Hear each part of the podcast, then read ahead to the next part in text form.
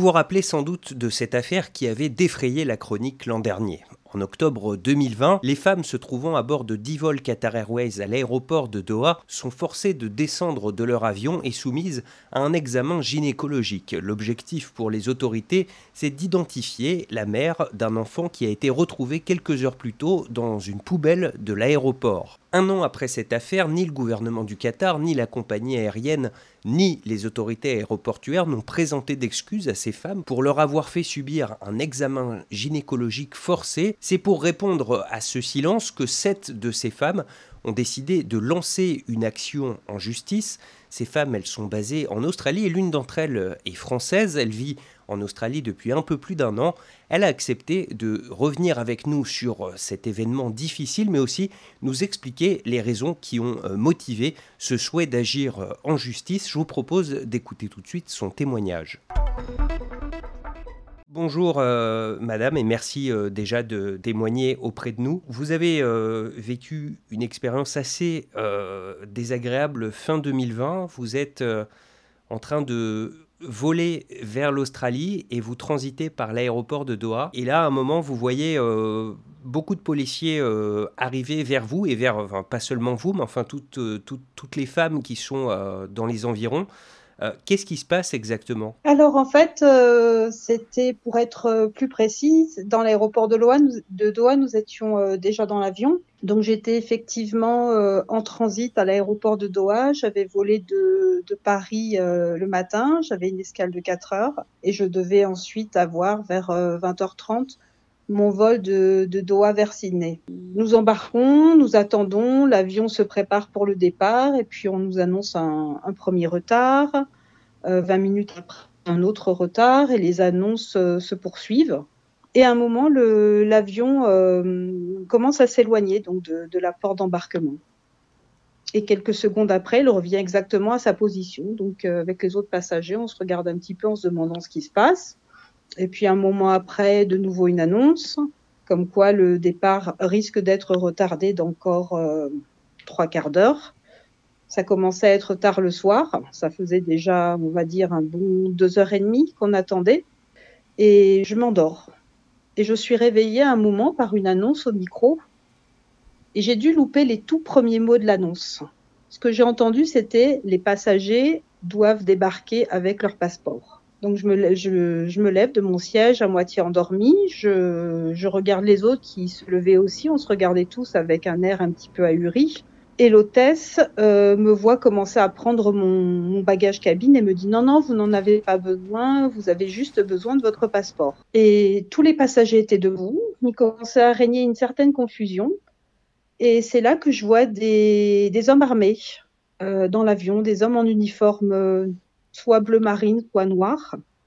Euh, je ne suis pas sûre si c'était des policiers, si c'était des gardes de, de sécurité, en tout cas des hommes armés à bord de l'avion et qui nous, qui nous conduisent donc vers le, le sas euh, d'embarquement et nous, et nous ramènent dans, le, dans la salle d'embarquement. Ça, ça, doit faire peur, ça. Ça dure quelques secondes, donc finalement, on n'a pas tellement le temps de, de, réaliser ce qui se passe. On sent qu'on est. Il y a un flottement.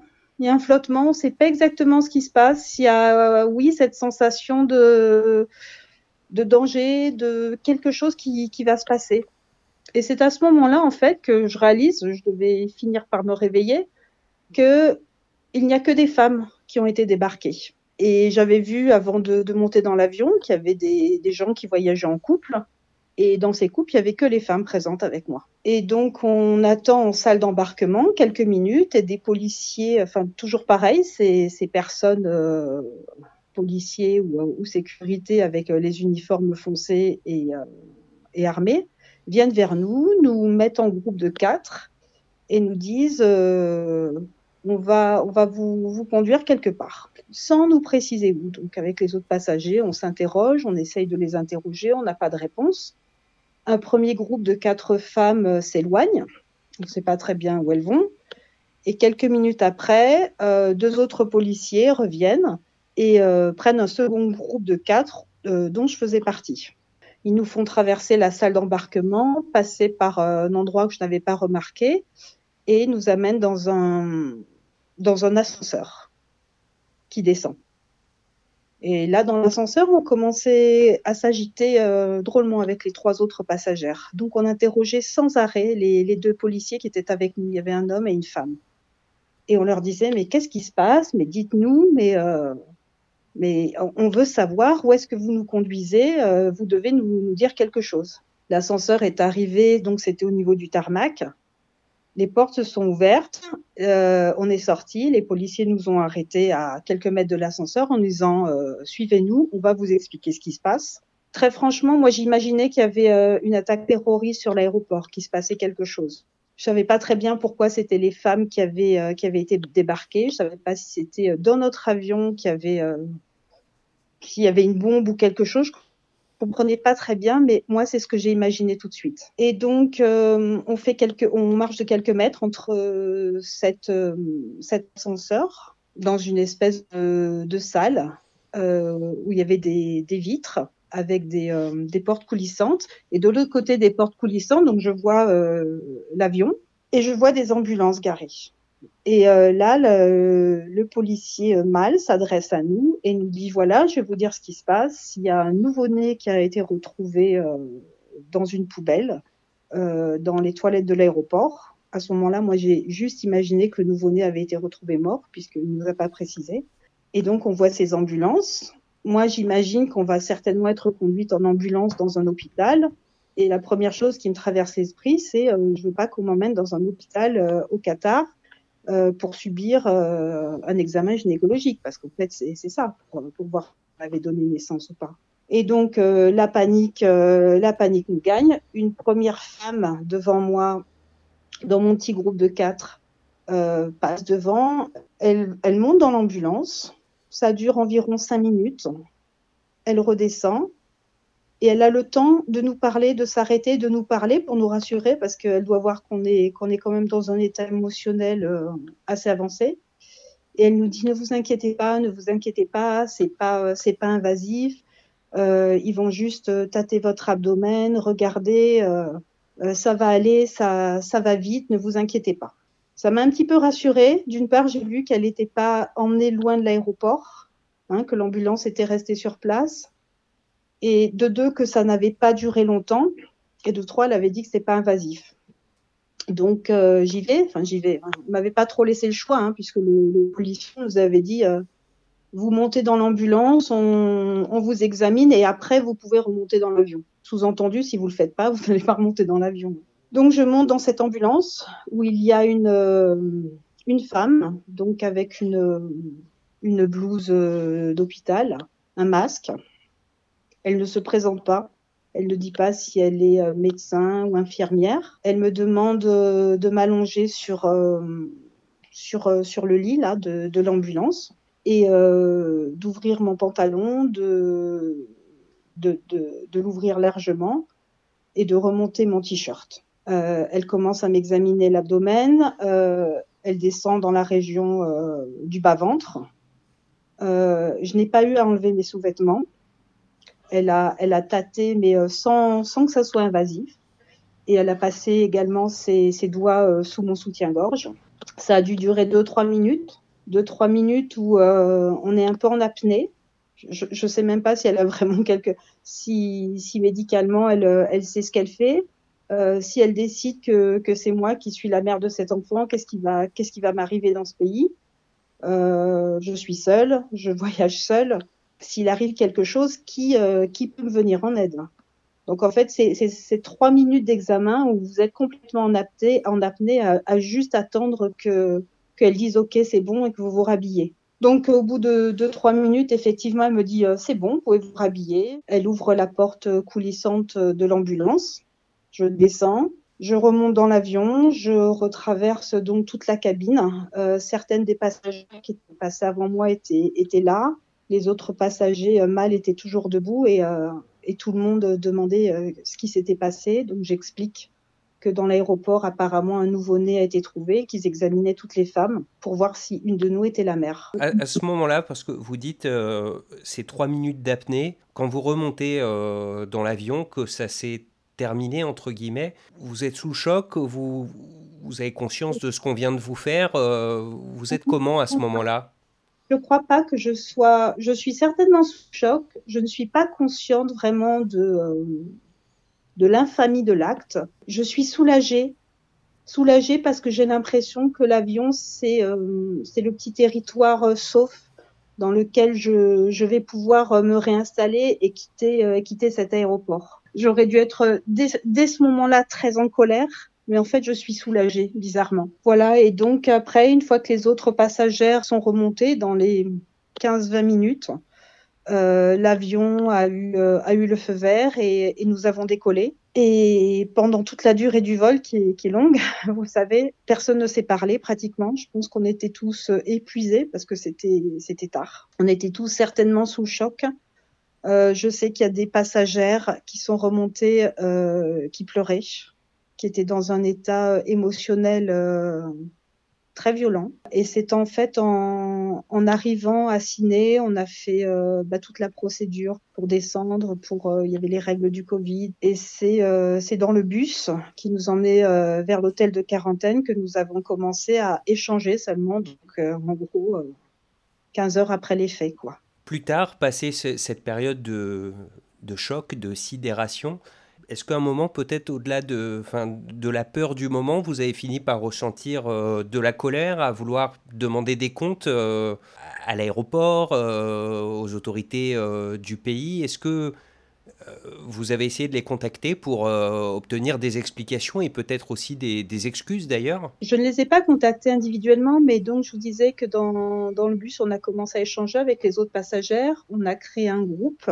WhatsApp pour se tenir informé parce qu'on était, il y avait différentes nationalités dans l'avion. On allait dans différentes régions euh, d'Australie après, après la quarantaine. Et pendant euh, les 14 jours, on a commencé déjà à, à, parler. Il y en a qui avaient déjà prévenu euh, la police ou leur ambassade. Il y a des, des passagères j'ai au moins le souvenir de une, mais je pense qu'il y en a plusieurs qui ont contacté Qatar directement pour euh, pour aller quoi, pour euh, pour expliquer ce qui s'était passé. Et elle a eu juste euh, un email d'accusé de réception euh, de sa demande qui n'a jamais donné suite. On a contacté la police. La police nous a appelé très régulièrement pendant pendant la quarantaine pour nous demander ce qui s'était passé, avoir notre témoignage, nous proposer une cellule de soutien psychologique. La, la police australienne, hein, bien sûr. La police australienne, oui, ouais. tout à fait.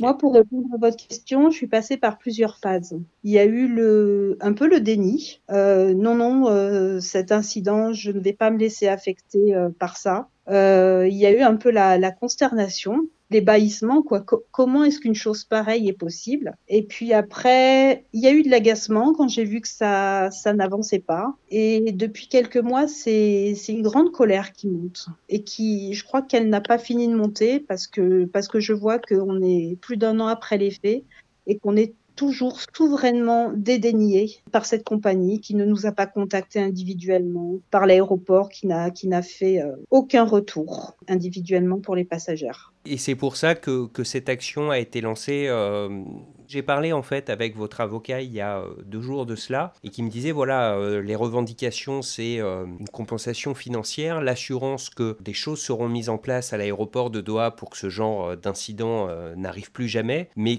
quelque part, la revendication la plus forte, c'est simplement des excuses euh, sincères et, et, personnelles. Vous aussi, c'est ça que vous attendez en, en premier, qu'on vous dise euh, on est désolé, on, on, est allé trop loin, ou en tout cas, c'est l'initiative de quelqu'un qui, euh, qui, a outrepassé ses, ses, pouvoirs Oui, tout à fait. Et je crois que si ces excuses sincères et personnelles étaient arrivées dans les premiers jours ou les premières semaines après les faits, l'histoire ne serait pas allée plus loin mais le fait qu'ils ne reconnaissent pas ça, qu'ils nous dénigrent euh, tellement ouvertement, ça nous met très en colère. On a l'impression de, de même pas être des personnes. Dans la, l'article qui vous est consacré euh, à l'AFP, il est dit également que vous avez peur de prendre l'avion.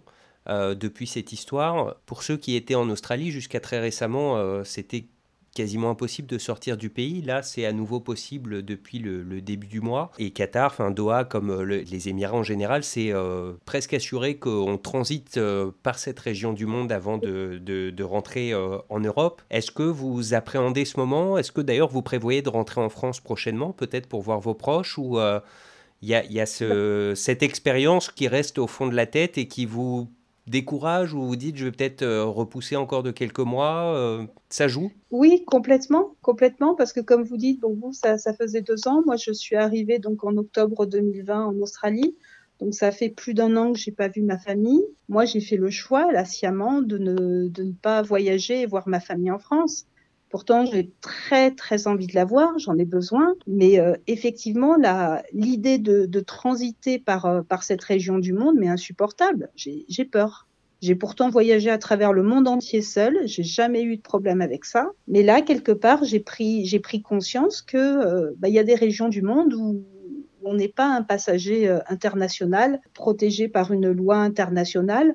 On devient euh, juste une femme qui va être soumise aux lois de ce pays si euh, s'il se décide à, les utiliser sur vous. Donc ça me fait très peur. Effectivement, vous dites que l'aéroport de, Doha, c'est une plaque tournante, oui, vers, vers la zone Asie-Pacifique. Donc le jour où je vais décider de rentrer en France voir ma famille, il va falloir que je trouve euh, une autre route. Peut-être que je passerai par, euh, par les États-Unis. Je vais, je vais certainement rallonger mon voyage, très certainement, mais euh, je peux vous garantir que je vais tout faire pour ne plus jamais mettre les pieds à l'aéroport de Doha, ni utiliser Qatar Airways. Au-delà de cette phobie bien compréhensible de l'avion, enfin c'est pas l'avion en lui-même, mais on, on, se comprend. vous, est-ce que ça va mieux? Est-ce que vous êtes remise de tout ça? C'est encore, c'est encore avec vous?